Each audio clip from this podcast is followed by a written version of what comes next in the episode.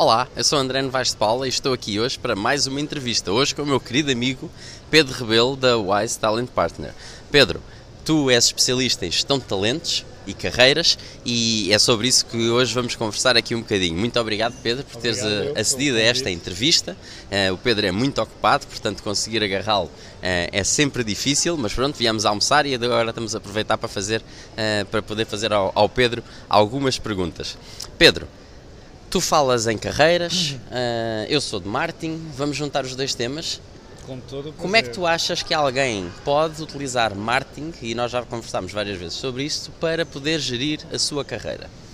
Olha, em primeiro lugar, obrigado pelo convite. Eh, como eu te disse, isto é uma honra e é uma grande responsabilidade. Como é que juntamos marketing à carreira? Primeiro, eh, indo contra o princípio que sempre nos ensinaram, que a carreira era responsabilidade da organização para onde iríamos trabalhar. Portanto, e a carreira, de facto, é responsabilidade própria.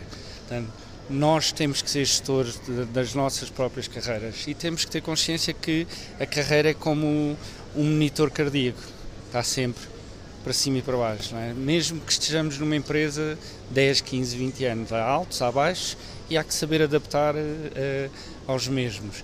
O marketing vem porque hoje, no meio do digital, de tanta informação, eh, tudo o que temos à disposição, se nós não estivermos ativamente posicionados, e aí entram os conceitos de marketing, não temos uma marca própria e não deixamos rastro dessa marca. Portanto, eh, procura-se emprego como há 30 anos, da mesma forma, com outros meios e muito mais ruído, e de facto o trabalho que eu faço e adoro, adoro fazer, eh, é ajudar as pessoas a posicionarem-se mesmo estando empregadas, porque procurar emprego é sempre mais fácil quando se tem emprego, não é? Sem dúvida.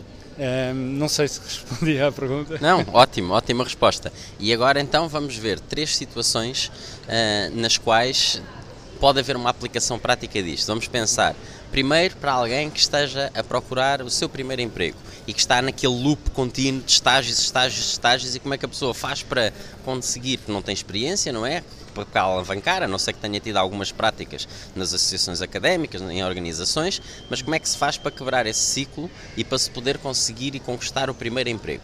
Ok. Em primeiro lugar, eu diria que a pessoa tem que ter uma, uma proposta de valor. O que é qual é o valor que oferece ao mercado? E, e tenho estado muito perto das universidades e ouço essa questão da- dos alunos. E às vezes eu pergunto o que é que já fizeram profissionalmente? não é? Se trabalharam num restaurante, se trabalharam num café, eh, a dar explicações, porque todos esses trabalhos existem competências adquiridas e que são transferíveis. A questão e é prova de responsabilidade, não é? Exatamente, responsabilidade. Quem trabalha num restaurante tem que ser ágil, tem que se adaptar rapidamente, tem que tratar bem o, o cliente, não é? Que depois são competências que acabam por ser transversais e necessárias para outros tipos de carreiras. Eu acho que onde falha mais é talvez na comunicação dessa proposta de valor. Ah, ainda ninguém nos ensina na faculdade como é que nos devemos preparar para o mercado ou como é que devemos procurar emprego. Existe aquele velho ensinamento que é candidatar-nos, enviar currículos, ah, quanto mais melhor, e na verdade não se trata de uma questão probabilística ou de probabilidades, e sim de procurar cirurgicamente.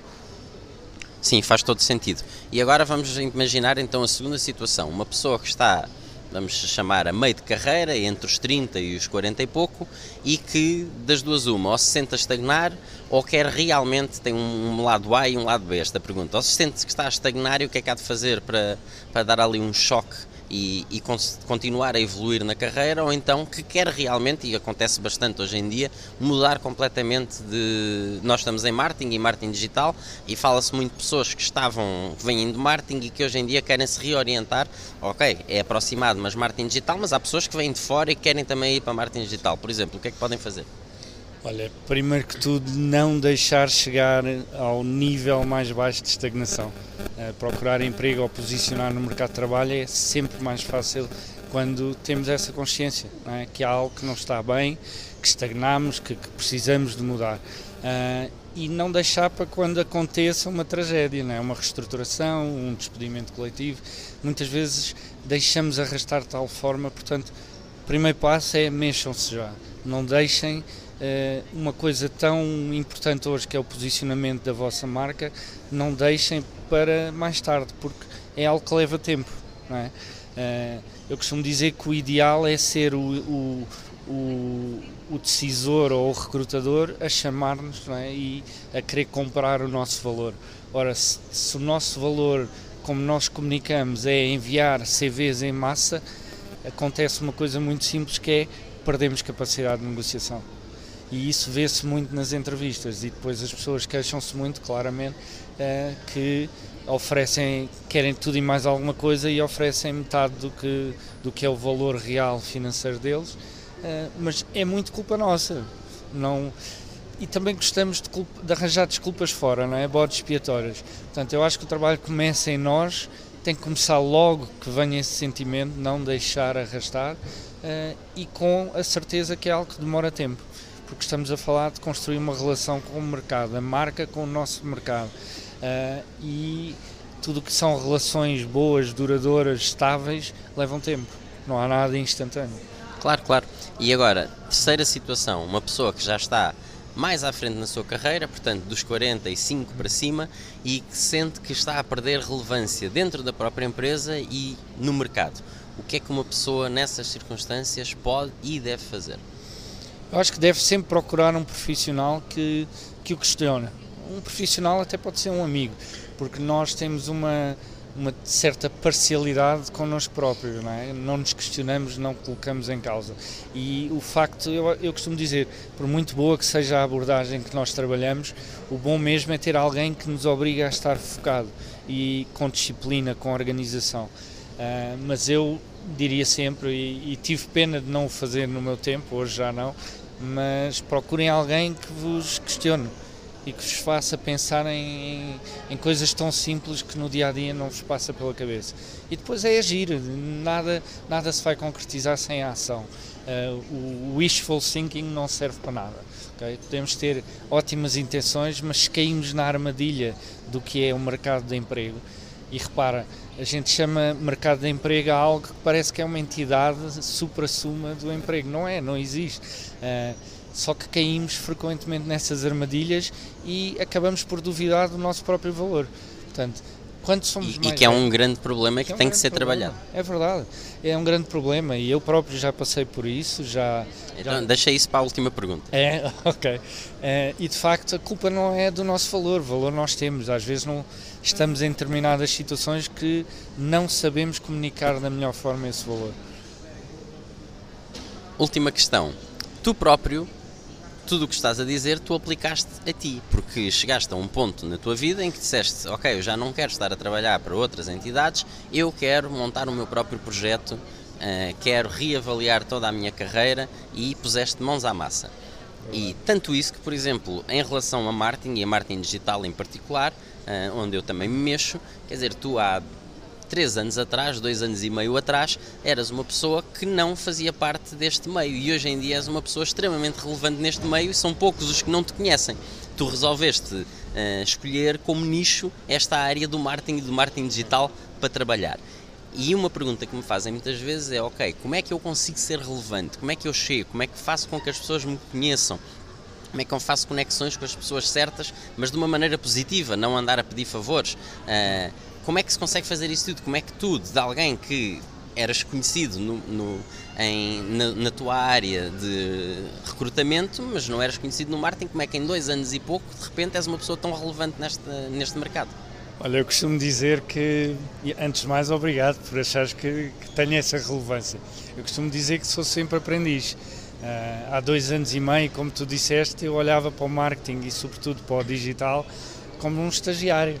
É? E fui aprendendo, fui testando, fui errando, fui melhorando. Aliás, o Pedro vai a mais eventos de marketing do que eu. Não, e a mais eventos de marketing do que recursos humanos. E isto é importante que eu acho que as pessoas devem ter isto em mente, que é recrutamento ou posicionar-se no mercado de trabalho não tem a ver com recrutadores e com recursos humanos é estratégico, é negócio. E se nós queremos ser estratégicos para uma empresa, também temos que nos trabalhar de forma estratégica. E isso é o que não se faz, somos demasiado operacionais.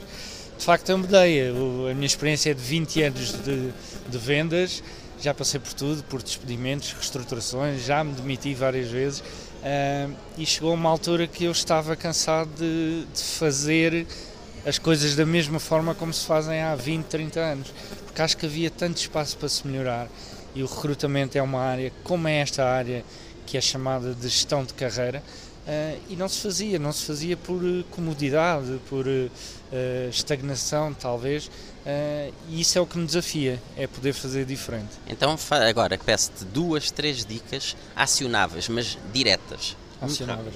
Muito bem. Primeira dica, não se fiem que enviar o CV para recrutadores e decisores é a solução para encontrarem o emprego. Uma. Duas. Uma.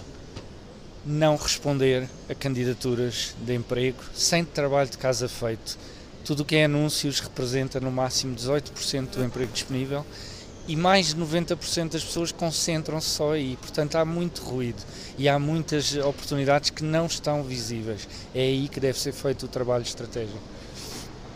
Agora, para finalizar, como é que alguém pode te seguir? Onde é que tu estás?